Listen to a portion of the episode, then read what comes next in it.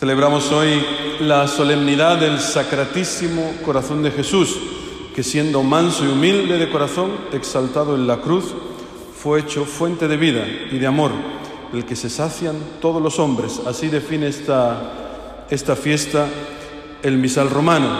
Este culto al Sagrado Corazón se difundió gracias a una santa, Santa Margarita María de Alacoque, una santa francesa del siglo XVII que un 27 de diciembre, pues el día de, San Juan, apóstol, pues tuvo una primera revelación, se le apareció el Señor que le dijo, mi divino corazón está tan apasionado de amor a los hombres, en particular hacia ti, que no pudiendo contener en él las llamas de su ardiente caridad, es menester que las derrame valiéndose de ti. Espero que, no, que esto no suene irreverente, pero yo pensaba ayer que hoy celebramos, hoy celebra Jesucristo el Día de los Enamorados. Es su San Valentín particular. Él está loco de amor por los hombres, por todos los hombres. Celebramos este inmenso amor que tiene por, por nosotros. Es una fiesta importantísima, porque esta fiesta es la respuesta de la Iglesia al misterio, o incluso mejor, se puede decir, al escándalo de la humanidad de Jesucristo, que Cristo se ha hecho hombre, como tú y como yo, exactamente el mismo cuerpo que tú y que yo ha tenido. Esto, como digo, es un escándalo, ha sido un escándalo durante todos los siglos que la Iglesia está viviendo en el mundo, durante dos mil años. Es siempre algo, es un misterio que solamente los pequeños pueden comprender. Desde los primeros siglos ha habido una reacción contra esta humanidad del Señor. Aquí digo unas palabrotas, el doquetismo. ¿Esto qué es? Pues es una herejía que sostiene que Cristo parece un hombre, pero no lo es, en realidad no lo es. Esto, es una, esto está condenado como una herejía. Cristo parece hombre. Hay otra. Estaban los jansenistas que sostenían o, subrayaban tanto, tanto, tanto, tanto que Cristo era un ser divino, de tal manera que el hombre al final se sentía de una impureza tan grande, de una indignidad tan profunda, que los hombres, en aquel tiempo donde apareció esta herejía, pues no se acercaban al Santísimo Sacramento, no se acercaban ni a comulgar, porque tenían pánico de este ser tan divino. ¿Cómo me voy a acercar yo a ese, a ese Dios? Imaginaos hasta dónde llega ¿no? la profundidad de, este, de esta herejía. Pues como respuesta a estas dos herejías, la Iglesia empezó a celebrar esta fiesta, el Sagrado Corazón de Jesús, que nos presenta a un Señor compasivo, tierno, amable, a un Dios cercano, que nos quiere pecadores, que no tiene siente asco de sus criaturas, de sus hijos, que muestra un amor incondicional, incondicional, que nos ha amado desde siempre, antes de nacer, que no necesita que seamos buenos para amarnos. Este es Dios, como hemos escuchado en la primera lectura.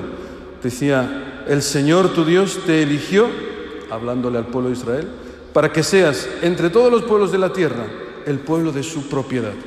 El Señor se enamoró de vosotros y os eligió. Y dice, por puro amor a vosotros. Y les dice, no porque erais el pueblo más importante, más bello, más grande, no, no, era un pueblo de esclavos, cuatro allí pobrecillos, ¿no? Pues el Señor se enamoró de este, de este pueblo. Decía San Juan también en la primera lectura, en la segunda lectura, perdón, dándonos esta definición de Dios. Dios es amor. ¿Qué, ¿Qué, es Dios? Esto es Dios, amor puro. Pues nos decía San Juan, ¿en qué consiste el amor? Decía, no en que nosotros hayamos amado a Dios primero, en absoluto, sino en que Él nos amó primero y nos envió a su Hijo como víctima de propiciación por nuestros pecados esto es una cosa inmensa. El único, yo pienso que es la única persona que a mí me ha amado en mis pecados, porque el resto, bueno, pues sí, más o menos te soportan, pero amarte pecador, eso Jesucristo solo. Él es el nuevo Moisés, Moisés que sacó al pueblo de Egipto con, la, con mano fuerte. El Señor que nos rescató de la casa de esclavitud, decía, del poder del faraón, del rey de Egipto. Esto es el pecado. Jesucristo es el nuevo Moisés. Él es el que nos libera verdaderamente de nuestras esclavitudes. Y dice el Papa Francisco que hoy la Iglesia no celebra un amor así genérico, indefinido, el amor así como entre los amigos, el cariño, la amistad, nada de eso.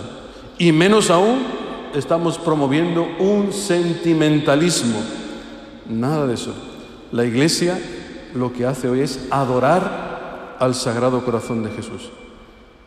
Por eso canta hoy la Iglesia este salmo que dice, bendice alma mía al Señor y no olvides sus beneficios.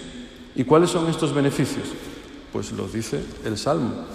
Perdona todas tus culpas. Cura tus enfermedades, las enfermedades del alma. ¿eh? Esa falta de amor que todos tenemos, esa, esa ansia, esa sed de ser amados. Esa es la enfermedad más gorda que tenemos. Dios la cura. Él rescata tu vida de la fosa. Cuando estabas metido en el pecado, el Señor te puede sacar de ahí. El Señor hace justicia, defiende a los oprimidos. El Señor es compasivo y misericordioso. Misericordia significa en la Escritura siempre que te da la vida. Es lento a la ira.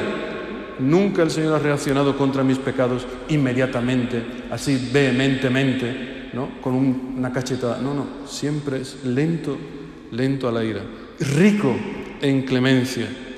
Y por último, el mayor de los beneficios, no nos trata como merecen nuestros pecados, ni nos paga según nuestras culpas, como diría el Papa Francisco también cuando fue a la cárcel en Roma. Decía, aquí tenía que estar yo.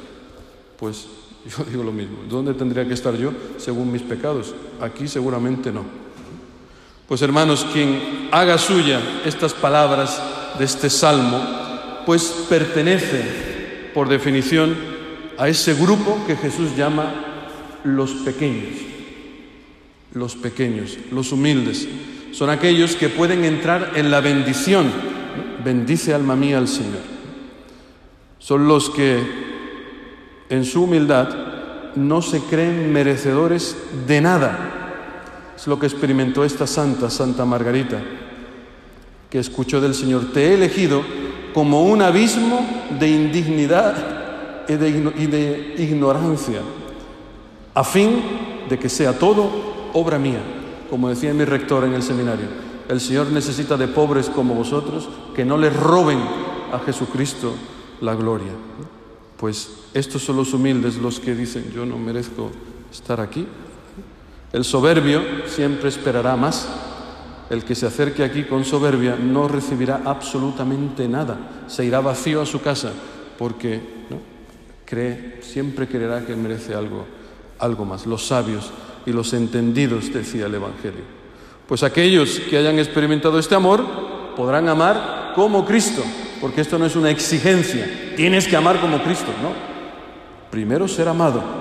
Cuando experimentes el amor de Dios, podrás amar al otro como Dios te amó a ti, en la dimensión de la cruz.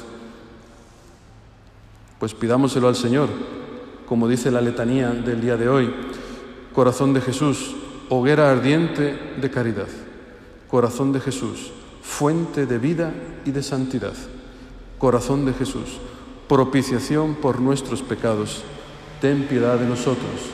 Amén.